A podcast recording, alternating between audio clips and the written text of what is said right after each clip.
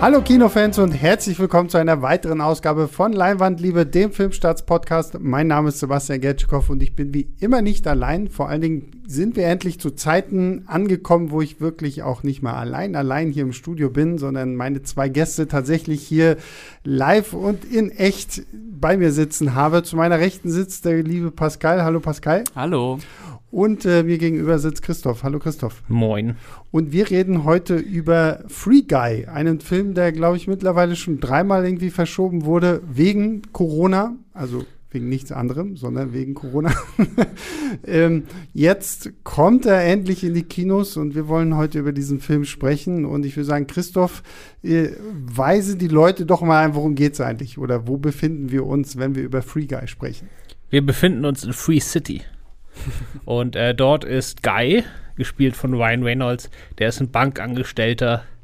Äh, ein ziemlich langweiliges Leben, sag ich mal. Der hat einfach einen Goldfisch, den er jeden Morgen ein Dach sagt. Mhm. Dann nimmt er sich immer dasselbe, nicht dasselbe, das gleiche blaue Hemd aus dem, aus dem Kleiderschrank, geht zur Arbeit und ist dann da irgendwie so ein Bankangestellter, der da irgendwelche Schecks ausstellt oder keine Ahnung. Mhm. Auf jeden Fall so ein, so ein ganz, ganz, ganz langweiliger Job. Das einzig Aufregende ist eigentlich, dass äh, in jeder einzelnen Schicht wird er so acht bis 15 Mal überfallen. Also die Bank wird quasi alle zehn Minuten ausgeräumt und die Bankangestellten nehmen das auch mittlerweile ziemlich gelangweilt und routiniert hin.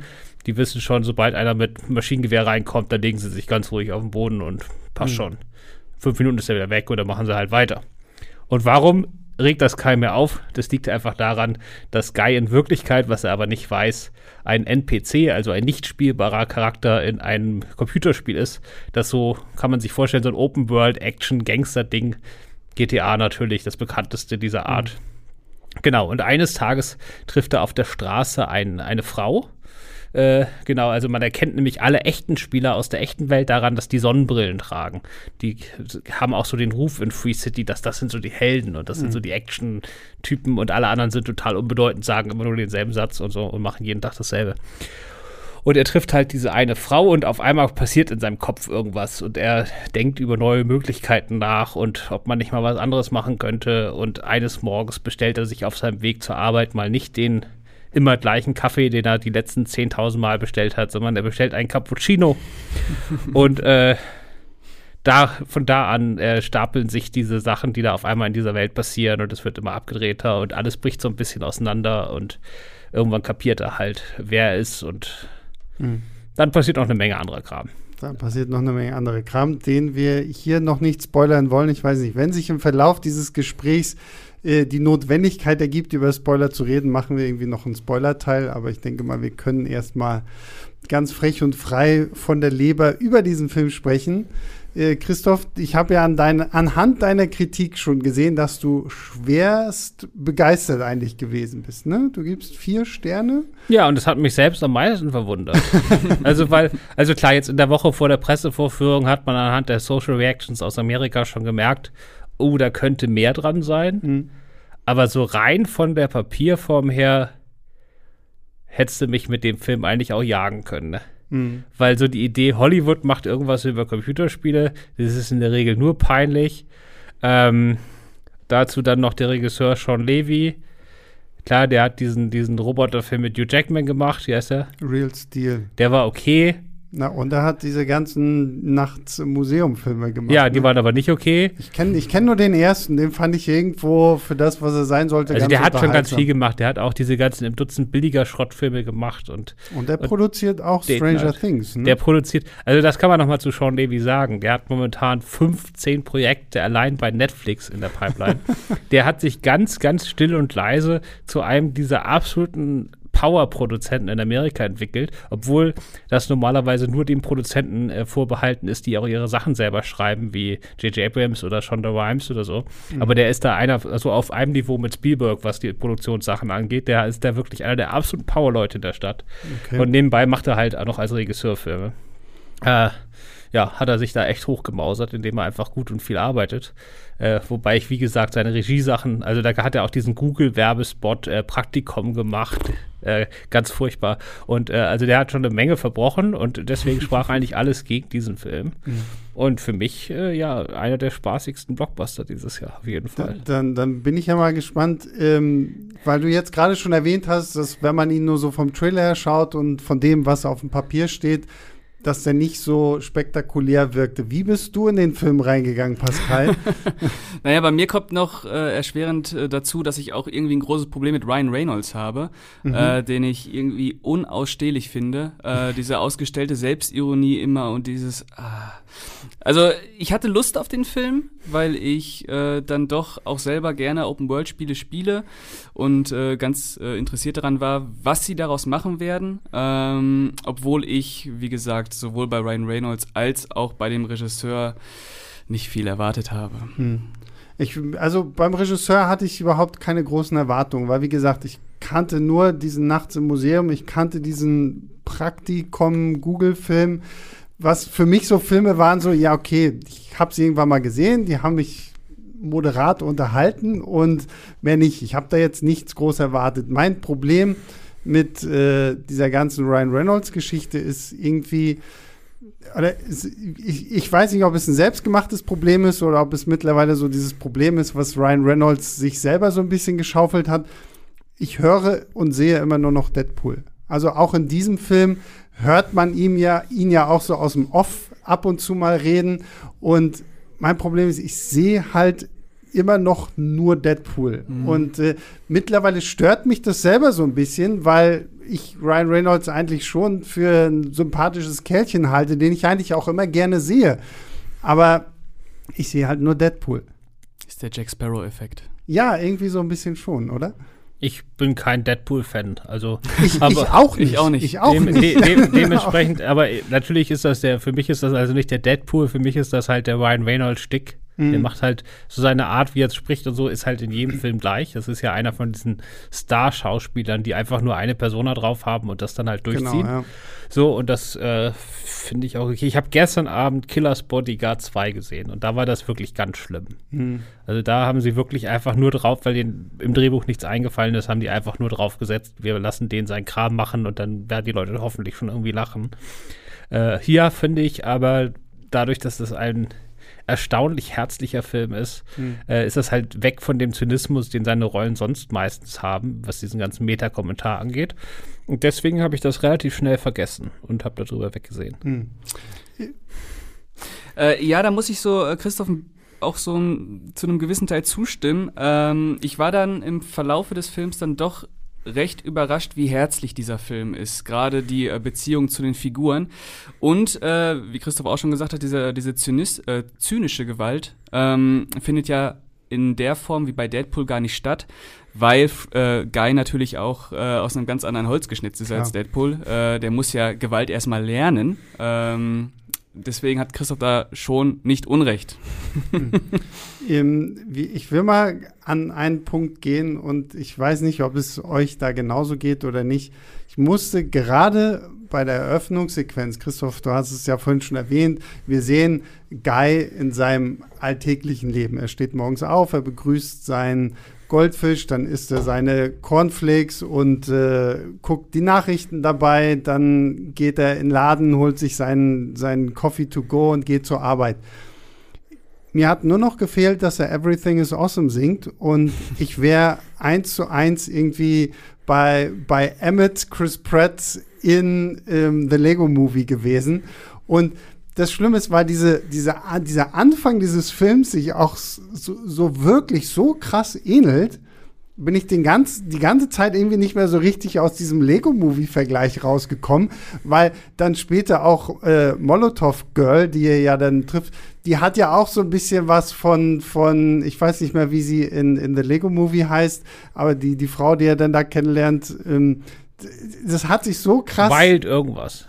Ja, ich weiß es auch nicht mehr, aber ähm, Das hat mich die ganze Zeit musste ich immer nur an der Lego Movie denken. Ist auch sehr nah dran. Ja, ne? Also die ganze Dramaturgie und diese Idee dieser Welt, im anderen sind es ja die Regeln der Lego-Welt. Hier hast du natürlich den großen Unterschied, dass in den Nachrichten, die ihr morgens guckt, statt des Wetterberichts äh, so ein ähnliches, also es ist gleich aufgemacht wie der Wetterbericht. Sie reden aber nicht darüber, wo es heute regnet, sondern in welchem Stadtteil heute mit besonders äh, starken Schießereien zu Mhm. rechnen ist und dass am Strand irgendwelche Bomben runtergehen werden und äh, solche Sachen. Mhm.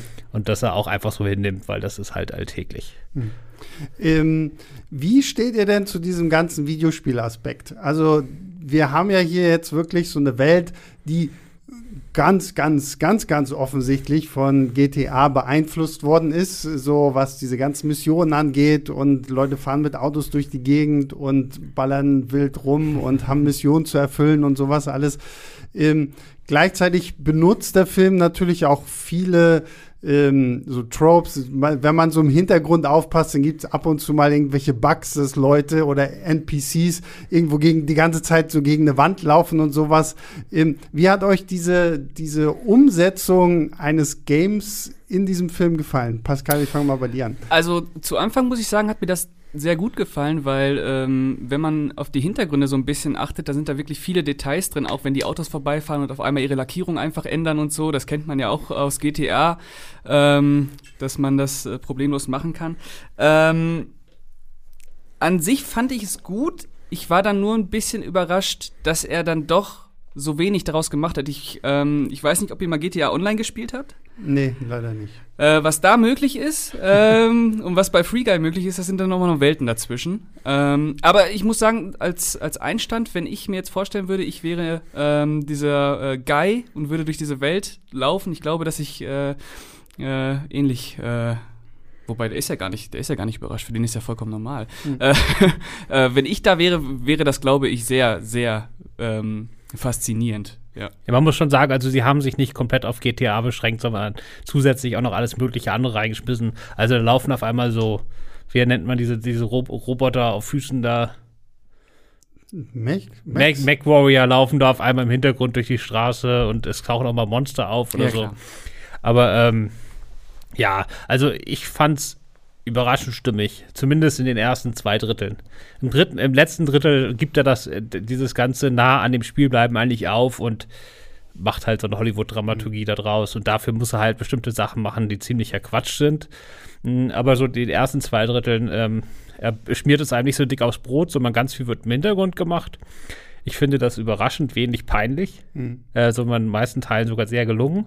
Und dann sucht er sich halt noch so ein paar Sachen raus, wo er halt auch ein bisschen satirisch rangehen will. Und äh, das sind Bereiche, wo man das auch leicht hätte belehrend finden können, weil es sind zum einen, also der Film ist so ein bisschen gegen die Gewalt in solchen Spielen und auch ein bisschen so gegen die toxischen Forensachen und solche Dinge.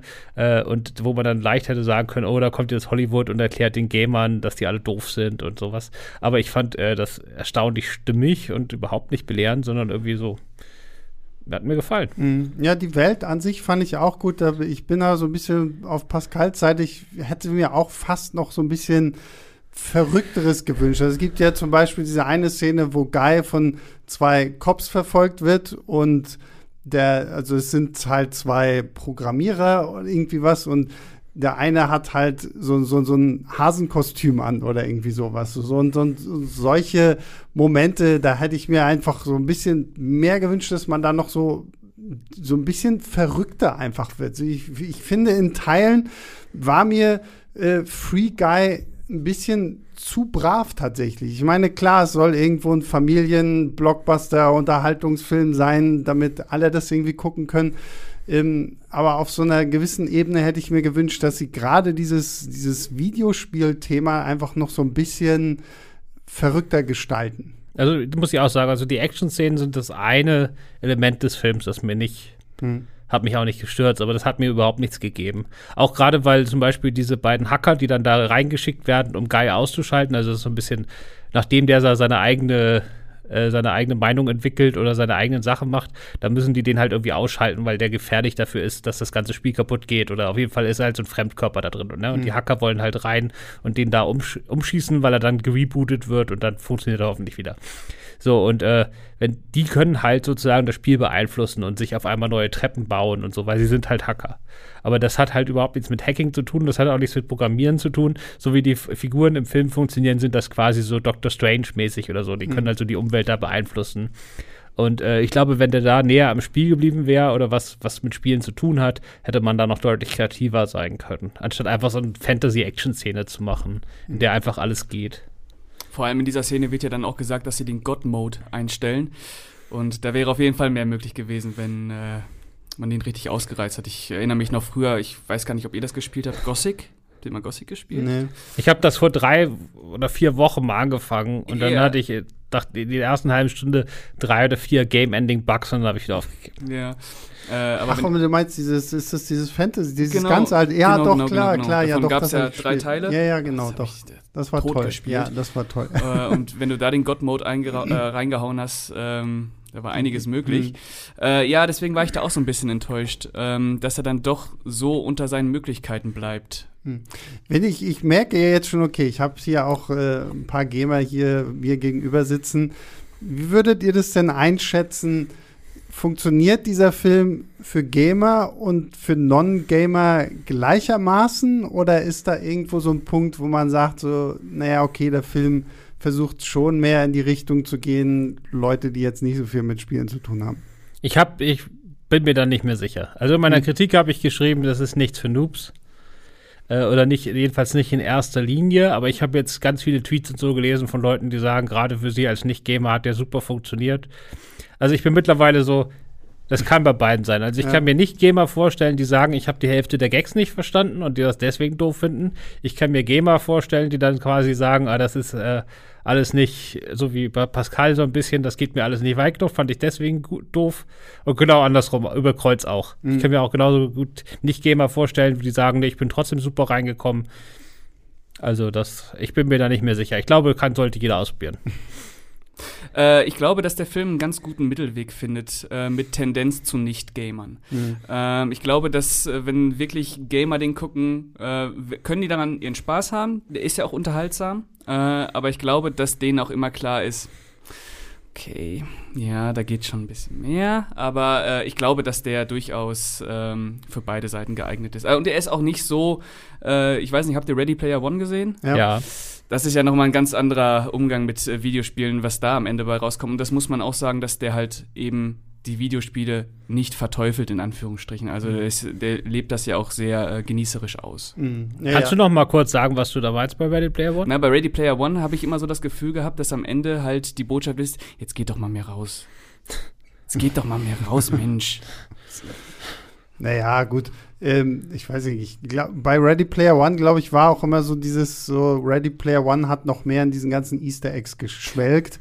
Allein, weil das Buch halt auch genauso ja. ist. So, ne? ja. also, ich glaube, äh, Ready Player One ist zwar ein Computerspiel-Game, aber es ist in Wirklichkeit ein reines Popkultur-Ding. Ja, ja, ist es auch. Das, hat, auch. das hat nichts mit das, Gaming zu tun, sondern das naja, ist die, die naja, es hat, schon, es hat schon mit Gaming zu tun, aber es gibt halt noch einen Unterschied, weil äh, Spielberg macht das für den Film natürlich ein bisschen greifbarer. Also ich glaube, wenn du das Buch liest, wo es ja dann noch wirklich in ganz andere Richtungen geht und so, das ist noch und das Buch finde ich ist halt noch mehr popkulturelles äh, Gekotze und ich liebe das Buch. Ich, mir, mir fällt gerade nur im Augenblick kein besseres Wort für Gekotze ein. Aber wenn du dich dann nicht mit den ganzen Sachen auskennst, wird es echt schwierig. Und ähm, das muss ich auch sagen, das finde ich, kriegt Free Guy ganz gut hin, so wirklich so diesen, wie du sagst, Pascal, diesen Mittelweg zu gehen. Obwohl ich glaube, so, so, so, so, so Hardcore-Gamer würden natürlich immer so ein bisschen mehr sehen wollen. Was ich ja ganz witzig fand, das muss ich heute nachschauen, weil ich, ich hatte mich gefragt, weil im Spiel, im, im Film, nicht im Spiel, aber im Film, im, im Film siehst du ja auch häufig so, ähm, so YouTuber, die reacten und so. Das sind ja tatsächlich alles große Namen, irgendwie, die 27 Millionen Abonnenten und was weiß ich nicht haben, so Zahlen von denen. Die kannte ich alle, ne? Echt? Ja, die kannte ich gar nicht. Also ich musste es Vor mir. dem Film schon? Also, Ja. Du die alle? also Pokimane hat nämlich zum Beispiel äh, in so einem, also ich hab, äh, bin großer Fan von, ich habe vergessen, wie es heißt, aber es gibt quasi von chess.com so eine, so eine Schachmeisterschaft, äh, speziell nur für YouTuber, wo der Gag ist, dass die quasi erst noch nie Schach gespielt haben und dann zwei Wochen Training von so einem Großmeister bekommen und dann quasi in so einem Schachturnier gegeneinander antreten, obwohl sie nicht wirklich gut sind. Äh, das habe ich, gucke ich immer. Weil ich bin ja äh, Schachspieler. Mhm. Und äh, deswegen, daher kannte ich einige von denen. Da waren einige dabei. Das fand ich auf jeden Fall interessant, dass man sonst schimpfen wir immer so ein bisschen darum, dass Influencer immer nur so bei Animationsfilmen dann irgendwie so, oh ja, jetzt hier, sprich mal diese Figur, das ist total toll.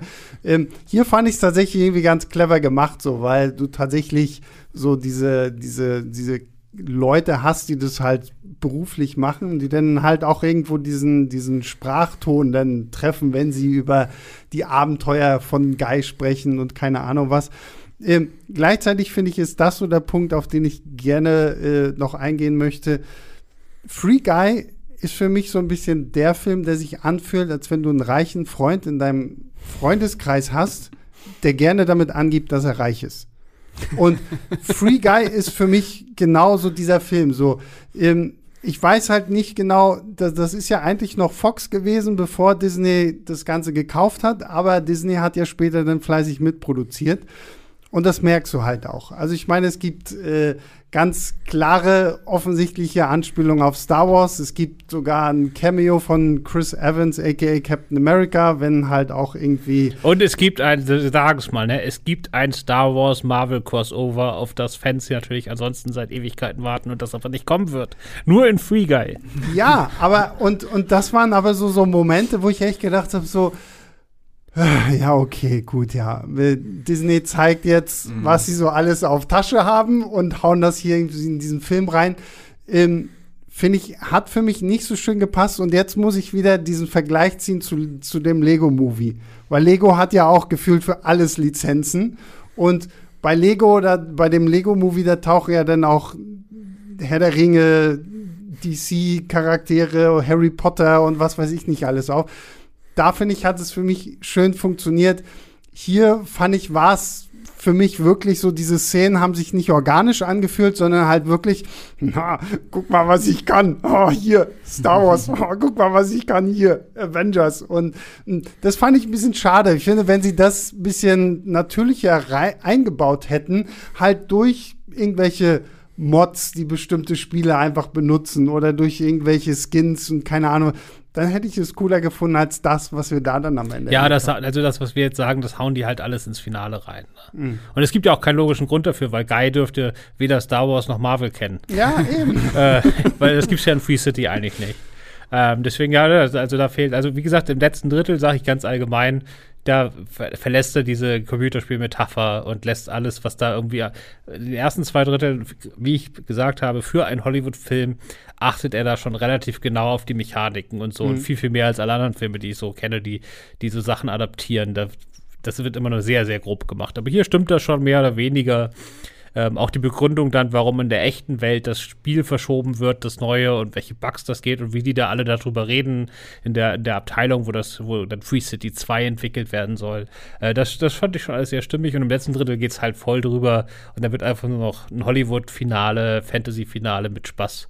Und da wurde es reingemacht. Also bei uns in der Vorführung, wir waren ja alle in derselben Pressevorführung, war das schon eines der Szenen, die die lauteste Reaktion hatte, die Marvel-Star Wars-Szene.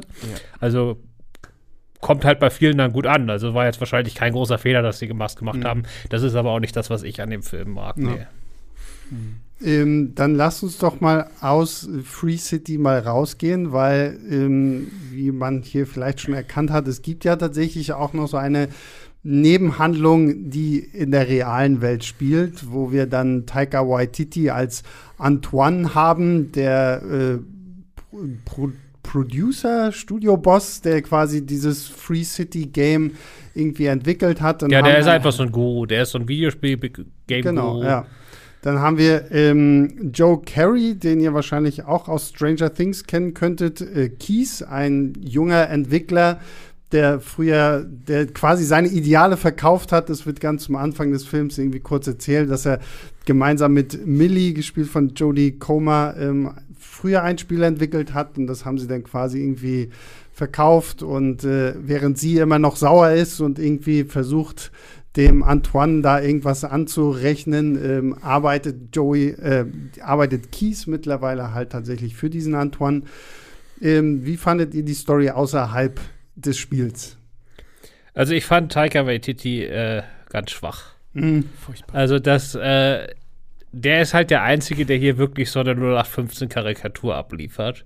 Äh, und ich bin ansonsten ein riesiger Fan von ihm, aber hier, das fand ich echt lieblos. Ja, fand ich. Also ich muss auch sagen, Taika Waititi, finde ich, sollte auch langsam so ein bisschen aufpassen, dass sie ihn nicht in zu vielen Filmen in, in solchen albernen Nebenrollen irgendwie verhunzen, weil, also dieser Antoine, ich meine, klar, irgendwo wird es sicherlich auch eine treffende Parodie vielleicht auch sein auf bestimmte äh, Tech-Gurus, die irgendwie Mark ein bisschen. Zuckerberg auf Koks. Ja, keine Ahnung, aber irgendwie war mir. Ja, aber dann wird er ja noch so mit so mit so einem äh, ex exzessiven Modefimmel. Und Mark Zuckerberg ist ja nun mal berühmt dafür, dass er exakt Ja. 30 Mal dasselbe T-Shirt im, im Schrank stehen hat und nichts vielleicht anderes ist Mark trägt. Zuckerberg-Guy. Nein, das ist einfach so, das ist mir so, so eine, was weiß ich, das, äh, so ein männlicher Cruella oder so. Mhm. Oder da, also das, das ist einfach äh, voll drüber und ich, also es soll nervig sein und ja, das war es. Ja, und leider nicht das Gute nervig, oder? Nee, das nervige nervig. Aber dafür natürlich, wo du es gerade aufgezählt hast, Jodie Comer, MVP. ja, Also absolut. unfassbar. Auf sie wollte ich tatsächlich auch noch zu sprechen kommen, weil, ja, da hoffe ich ähm, doch drauf. weil sie ist für mich auch so die Entdeckung schlechthin. Also ich weiß nicht, hat, hat sie vorher, ich weiß, sie hat in, irgendwelche, in irgendeiner Serie mitgespielt. Was? Die ist aber die TV-Sensation der letzten 15 Jahre. ich gucke kein TV, ich gucke nur noch Stream, ja? Sie ist, sie ist, sie ist die absolut psychopathische Killerin in Kill, Killing Eve, Okay. wo sie einfach nur aus Bock raus ungefähr die Hälfte der Menschheit auslöscht. Und äh, das ist einfach unfassbar, die Rolle im Fernsehen. Okay, schon. gut. okay. Und dann war aber das, die ist natürlich sehr speziell und da war jetzt die große Frage, ist das jetzt Kann quasi so die? Rolle ihres Lebens und das war's jetzt? Also gibt's ja auch oft, bei, so- wenn, wenn so Leute eine so eine richtig, richtig, richtig ikonische Fernsehrolle spielen, dann kommen Ja. sie aus der Nummer nicht raus. Und hier spielt sie quasi dann jetzt ihre erste Kino-Hauptrolle. Also wir können das ja verraten, weil das auch keine Überraschung ist. Also sie ist auch Molotov Girl, also das Mädchen, Ja, das, äh, das, das Guy im Spiel kennenlernt und sie ist gleichzeitig diese Entwicklerin außerhalb. Also manchmal geht sie halt ins Spiel rein und manchmal sieht man sie in der echten Welt. So. Ich bin, bin gerade ein bisschen erstaunt und sprachlos, dass Christoph mich in Sachen Serien hier noch belehren kann. ja. Das passiert ja nicht Sie so oft. bringt sogar einen Typen um in dem in, im Restaurant, wo ich gegessen habe hier in Berlin. Ja, ja, sehr schön. siehst du. Das ist Äh, die erste Staffel spielt nämlich irgendwie zwei Folgen lang in Berlin. Ja, also die Serie ist sowieso fantastisch. Das ist Mhm. eine der drei Serien, die ich in meinem Leben geguckt habe. Okay, Aber sehr die ist gut. Dann großartig. kommt die auf meine Liste, wenn Christoph der Kinomensch. Ja, du musst auch nur eine Folge gucken, dann bist du eh hooked. Das ist richtig großartig. Ähm, ja, auf jeden Und Fall. ihre Ausstrahlung ist einfach fantastisch. Also in der echten Welt sowieso, weil da darf sie nämlich so aussehen, wie sie aussieht. Und sie hat einfach eine fantastische Ausstrahlung. Ihre Rolle in der Spielwelt ist quasi so ein bisschen auf Lara Croft gemacht, sag ich mal. Und das steht ihr überhaupt nicht. Aber trotzdem hat sie, hat sie einfach als Actionheldin noch so eine Ausstrahlung, die man gar nicht kennt. Also sie hat da, bringt da noch irgendwie so eine extra Note dazu, die das irgendwie interessant macht. Ja, die hat so ein bisschen was Andersartiges, was man nicht so richtig greifen kann und dadurch äh, ist sie natürlich das Highlight des Films und stiehlt auch Ryan Reynolds problemlos die Show.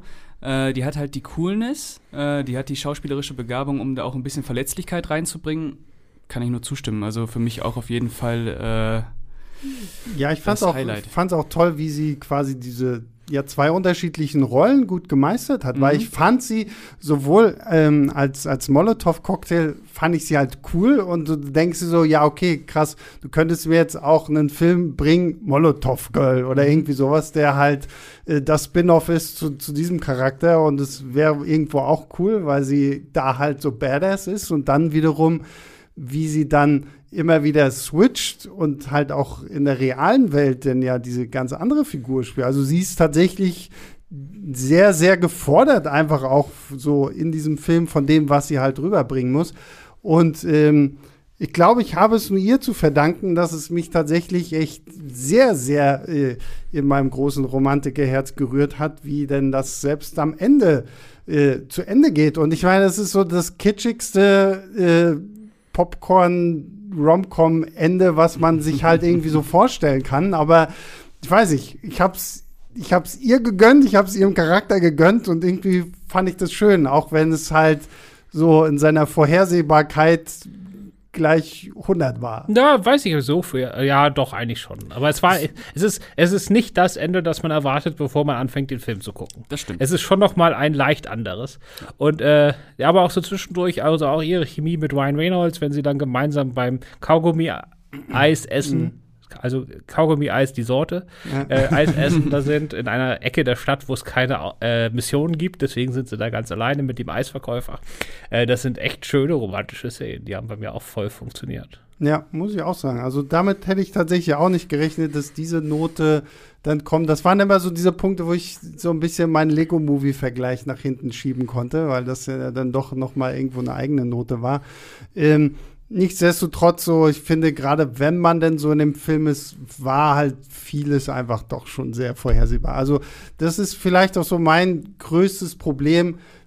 Ich finde, es gab nie eine richtige Bedrohung in diesem ganzen Ding. Also ich habe nie zu irgendeinem Zeitpunkt an irgendeiner Sache gezweifelt, dass es nicht am Ende gut ausgeht.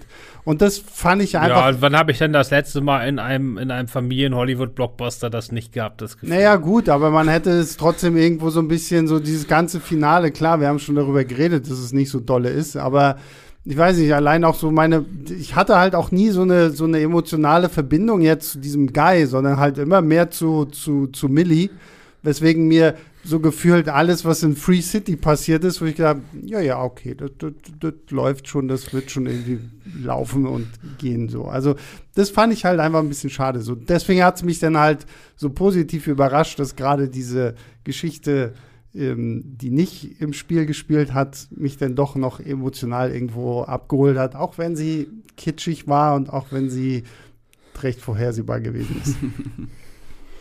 Ähm, Gibt es denn noch irgendwas, worüber wir ganz, ganz dringend sprechen müssen? Hast du? Ich habe auf, auf Facebook Oh. haben wir nämlich äh, ein Bild gepostet von Dude.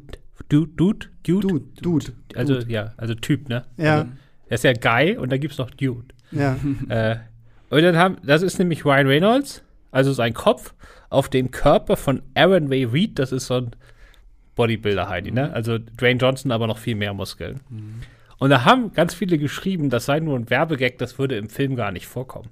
Mhm. Tut's aber. Es tut es. Und wir müssen über find- Dude reden. Ich finde es aber ein bisschen schade, dass sie uns Dude schon vorher gezeigt haben. Also deswegen wollen wir jetzt nicht über den Dude reden. Na doch, wir können über den Dude reden, weil es halt irgendwo ja Teil der Werbekampagne ist und man es natürlich letztendlich schon irgendwie weiß. Genau, weil nämlich nicht nur Jodie Comer spielt eine Doppelrolle, sondern äh, Ryan Reynolds auch, weil irgendwann äh, geht das hier, wie heißt der Vogel, Antoine, geht das alles zu weit und deswegen will er so eine Superwaffe in das Spiel reinschleusen und äh, macht das mit einem weiterentwickelten Guy, der dann Dude heißt und quasi Ryan Reynolds ist aber als Muskelprotz hoch 20 und äh, der ist aber nicht fertig programmiert. Weswegen es den für mich sehr gelungen äh, äh, Running Gag gibt, dass er andauernd so Platzhaltersprüche bringt, wie jetzt Catchphrase Ja, genau. oder Adjektiv oder so. Und dann seine Sätze sind halt immer nur so halbfertig. Ich fand das sehr lustig. Den Dude fand ich tatsächlich, ich will nicht, ich will nicht immer der Dude sagen, weil da muss ich immer an Big Lebowski Mhm. denken. Ähm, Dude fand ich tatsächlich, ich mache es jetzt ohne Artikel.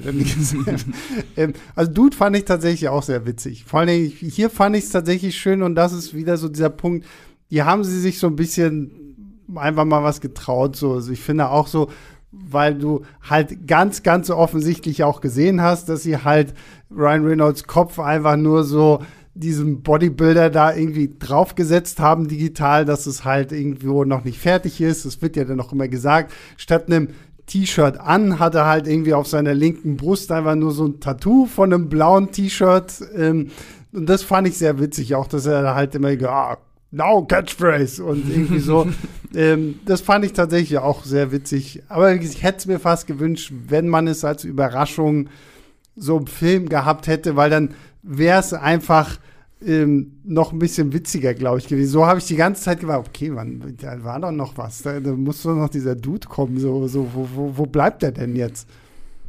Ja, äh, fand ich auch ganz gut, äh, den Gag. Äh, ich bin auch ganz froh, dass sie da äh, im Gegensatz zu anderen äh, familientauglichen Blockbustern jetzt nicht irgendwie so ein Supermonster noch rausgeholt haben äh, am Ende, wo man hätte vielleicht auch mit rechnen können. Deswegen hat das schon gepasst, dass da Ryan Reynolds quasi nochmal gegen sich selber kämpfen muss. Ähm, das war schon in Ordnung. Mhm. Und dann, äh, wo wir über die Chemie von Jodie Comer und Ryan Reynolds gesprochen haben, die andere große Beziehung im Film ist natürlich die Bromance zwischen Ryan Reynolds und seinem Best Buddy, äh, der auch Buddy heißt, wie ich gerade sehe, als ich auf meinen Zettel runtergucke, ja. äh, gespielt von Will Lil Well Howery. Und die hat bei mir auch voll gezündet. Also als Buddy-Komödie, das ist quasi der, der äh, Security Guard in der Bank, mit dem er da jeden, jedes Mal, wenn er Überfall ist, äh, liegen die dann mit ihren Köpfen auf dem Boden nebeneinander und quatschen, was so an dem Tag so los mhm. ist. Ganz gemütlich. Äh, fand ich auch richtig gut in dem Rolle. Seine, sein Buddy fand ich auch echt witzig. Vor allem, der war ja auch noch mal, das war ja so dieses Schöne auch so, wie, wie Guy sich als ja, ähm, Figur selbst entwickelt eigentlich, während, während dieser Buddy ja immer noch so in diesen fest vorprogrammierten Muster. Rollen mhm. bleibt. So. Und ich fand es dann auch schön, wenn er ihn dann bei sich zu Hause besuchen geht irgendwie und du siehst halt so, seine Wohnung ist auch so alles ja irgendwie so so das Nötigste irgendwie da, aber mehr auch nicht. So, das ist, ist halt einfach so, so so eine tote Wohnung, aber ähm, sie passt halt für diesen Buddy und ne, den fand ich auch. Ja, das ist auch eine, eine, fand ich eine sehr starke Szene, weil also Ryan Reynolds will ihm halt klar machen, wir sind hier nur NPCs und mhm. sowas und du merkst halt, dass Buddy weiß, dass es stimmt aber er sagt Reynolds dann ganz klar, ich will das nicht wissen. Mhm. Also ich bleibe lieber in meiner, ja. ich gehe jeden Tag in die Bank und werde überfallen, Existenz, weil das andere ist mir einfach zu viel. Und das ist ja so ein bisschen dieses, was, was den Film für mich sozusagen trägt, ist gar nicht so in erster Linie die, die Videospielmetapher, sondern so diese Typen aus der zweiten Reihe, die dann so ein bisschen so über sich hinauswachsen auf ihre eigene Art. Ich glaube, das ist auch das, weil Sean Levy hat den, den Film zuerst abgelehnt weil er gesagt hatte, mit dem Thema habe ich nichts am Hut. Und dann kam Ryan Reynolds aber selbst auf ihn zu, auch nochmal zufälligerweise mit demselben Stoff und dann haben sie es halt zusammen gemacht. Und das war halt das, was ihn auch überzeugt hat. Dass, dass er halt quasi dieses, das mehr so als so menschliche Geschichte genommen hat. Mhm. Und äh, ja, die funktioniert bei mir. Also es gibt dann da im Film auch so eine ganze realweltliche Revolution, weil Ryan Reynolds, also Guy, will halt Molotov Girl gerne helfen. Die hat so eine Mission im Spiel und er will ihr helfen. Aber sie sagt erstmal hier, hau mal ab. Was will ich denn mit einem Level 1 Charakter? Du kannst hier überhaupt nichts. Mhm. Äh, komm mal wieder, wenn du Level 100 hast. Und dann ist seine Aufgabe quasi Level 100 zu kommen. Und normalerweise macht man das natürlich, indem man Banken überfällt oder sonst irgendeinen Scheiß. Und er ist jetzt der erste Charakter, der es quasi versucht, ohne Gewalt bis Level 100 zu schaffen. Und da wird dann so eine ganze Revolution draus, die auch in die reale Welt reinschwappt und so. Und das fand ich alles äh, schön.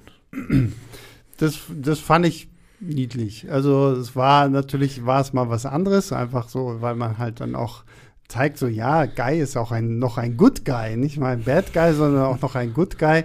Ähm, und es passt ja irgendwie auch so ein bisschen wahrscheinlich so als Kontrastprogramm für Ryan Reynolds zu dem, was er sonst mit Deadpool macht, dachte sich, okay, hier bin ich jetzt mal und versuch's so friedliebend, aber ja, also ich, ich will auch nicht irgendwie auf diesem Film rumhacken. Letztendlich hat er mich trotzdem nicht so gecatcht, wie ich es vielleicht gerne gehabt hätte. Also das ist für mich so ein netter Disney Plus Film, wenn ich ihn irgendwie, wenn es Sonntag regnet und ich überhaupt kein, nicht weiß, was ich machen soll, dann finde ich, kann man ihn da gucken. So, so hat er mich so ein bisschen nicht so überzeugt, wie ich es gerne gehabt hätte. Einfach so, als, als vorab. So, dann würde ich nur sagen, kommen wir zu unserem Fazit. Ähm, wir wissen schon, wie Christoph stimmt. Vier Sterne. Christoph, willst du es nochmal kurz irgendwie zusammenfassen? Wohlfühl-Blockbuster des Sommers. Einfach, wenn man eine gute Zeit haben will. Free Guy. Sehr gut. Pascal, was gibst du? Äh, ich würde, ja, ich bin so ein bisschen hin und her gerissen jetzt hier nach, ob ich zwei oder zweieinhalb von fünf Sternen gebe. Ich gebe mal jetzt zweieinhalb äh, und würde sagen, äh, der ist nett, den kann man sich angucken. Mhm. Äh, als Gamer erwartet man auf jeden Fall definitiv mehr, ähm, aber ja, ist so ein, wie du schon gesagt hast, ist so ein netter Film für Sonntagnachmittags mhm. und danach wieder vergessen einfach. Also ich würde drei, drei geben. Gut, vielleicht irgendwie, wenn man mich vielleicht mit irgendwie Süßigkeiten besticht, würde ich auch dreieinhalb sagen. Ähm, aber drei, ich, wie gesagt, ich fand ihn, fand ihn nett. So bestimmte Kernpunkte haben für mich halt einfach nicht so. Also Guy war mir letztendlich irgendwann egal. Mir war, da waren mir andere Charaktere irgendwo fast schon wichtiger und lieber auch. Und äh, so für sich war es halt alles von Anfang an dann auch am Ende vorhersehbar. Mir hat so ein bisschen so, so, so der Kick gefehlt, einfach so, dass ich so, so wenigstens so für so, so eine Mühsekunde auch mal mitfiebere und denke, oh, könnte es vielleicht doch nicht klappen und ah, nee, dann doch nicht. Und ähm, letztendlich ist es so, so ein bisschen in der Tradition von Ready Player One, den hatten wir vorhin schon angesprochen. Ähm, ganz unterhaltsam, schöner Familienblockbuster auf jeden Fall, aber ich bleibe bei meinen drei Sternen. Ich habe auch keine Süßigkeiten hier jetzt. Ja, siehst du? Ja, Elmar, wo ist Elmar, wenn ja, man ihn braucht? ist, ist Elmar hat heute noch keine, keine Süßigkeiten in die Küche Genau. gestellt. Ähm, das macht er schon lange nicht mehr. Seit nicht mehr so viele Leute im Büro sind, gibt es nicht mehr so viel Süßigkeiten. Muss immer in, in die vierte Etage hochlaufen, um Süßigkeiten zu bekommen. Eh, Aber gut, also falls ihr euch fragt, wer Elmar ist, Elmar ist die gute Seele unseres Büros. Äh, der, der, der Mensch für alles und äh, auch der Mensch, der den Schlüssel für die Süßigkeiten Den müsst ihr hat. aber bei irgendeiner Comic-Verfilmung mal wieder mal einladen hier. Mal wieder, aber ist gut. Ja, müssen wir mal einladen. Ja, müssen wir mal machen. Ja. Beim nächsten großen Ding, was kommt dann als nächstes? Shang-Chi oder so. äh, ja, damit sind wir durch mit Free Guy. Übrigens ist es nicht auch toll, wie dieser Titel so viel Interpretationsmöglichkeiten. Ist es ein Free Guy? Sollen wir Guy befreien? Oder ist es ist richtig? Mind blown. Ja, Mind ja, ne? Bäh. Es ist ein Titel mit äh, Interpretationsmöglichkeiten. Ähm, ja, damit verabschiede ich mich. Äh, bedanke ich erstmal bei Pascal, dass du heute mal wieder im Büro warst. Ja, sehr gerne. Hat Und- großen Spaß gemacht. Natürlich auch bei Christoph, dass Na. du mal wieder hier warst. Und äh, natürlich unser größter Dank geht allen da draußen, die uns Woche für Woche fleißig zuhören, die uns auch abonnieren und die uns äh, Lob, Kritik und sonst was auf ihren Podcast-Apps gebt, die ihr so benutzt. Ich weiß, Tobi freut sich, wenn ich euch sage, dass ihr auf eurer Apple Podcast App uns bewerten sollt. Und wenn ihr es noch nicht habt, dann abonniert uns doch gerne auch, freuen wir uns auch immer drüber. Und äh, für anderweitige Anregungen einfach eine E-Mail an leinwandliebe.filmstarts.de schicken. Äh, lesen wir alles, freuen wir Ja, uns. wir lesen das nicht nur. Seitdem ich da auch im Verteiler bin, sehe ich ja auch, dass du jede einzelne davon sehr ausführlich beantwortest. Also entweder du oder Tobi. Ja, natürlich. Aber Hallo? ich kriege da dauernd immer so, ja. Ja, also, na, das ist doch wohl das Mindest. Wenn ich die Leute schon bitte, uns zu schreiben, dann können sie auch von mir erwarten, dass wir antworten. Ja, aber es ist schon mehr als ein Danke, haben wir gelesen, machen wir vielleicht, sondern das ist dann immer schon Ja, sehr ja, persönliche ja. Antworten. Ja, viele, viele schreiben mir dann auch noch danach weiter und entwickeln Du hast jetzt so, so 50 Brieffreundschaften. ja, genau. Ich äh, habe durch diesen Podcast ein paar mehr Brieffreunde bekommen. Ja, genau. Ähm, ja, auf jeden Fall, Brieffreunde oder nicht, vielen Dank fürs Zuhören. Wir hören uns nächste Woche wieder. Geht ganz viel ins Kino jetzt, wo ihr die Zeit habt. Geht Green Knight gucken, habe ich letztens gesehen. Fand ich sehr, sehr toll. Und Fabian. Und Fabian, siehst du, Christoph, hast du auch noch was, was die Leute gucken sollten? Ja, ihr habt ja die beiden Kritiken, nee, Fabian habe ich nicht geschrieben, aber Green Knight hast du mir einfach meine Kritik geklaut gerade. Weiß ich nicht, ich habe deine Kritik zu Green Knight noch nicht gelesen. Dein Problem. Also, weiß ich nicht, ich bin jeden Tag zweimal im Kino. Ja. Man guckt einfach alles. Na gut, okay, dann geht halt einfach alles gucken. Christoph hat es gesagt, geht alles gucken. Habt ganz viel Spaß dabei. Wir hören uns nächste Woche wieder. Bis dahin, macht's gut. Ciao, ciao. Leinwandliebe und Sebastians 5 Minuten sind Filmstarts-Podcasts der Webedia GmbH. Moderation und Schnitt Sebastian Gertschikow. Produktion Tobias Meyer, Monique Stibbe und Nina Becker. Die Songs Take a Chance und Easy Jam im Intro und Outro kommen von Kevin McLeod. Die Links zur Musik und zur Lizenz findet ihr in den Shownotes.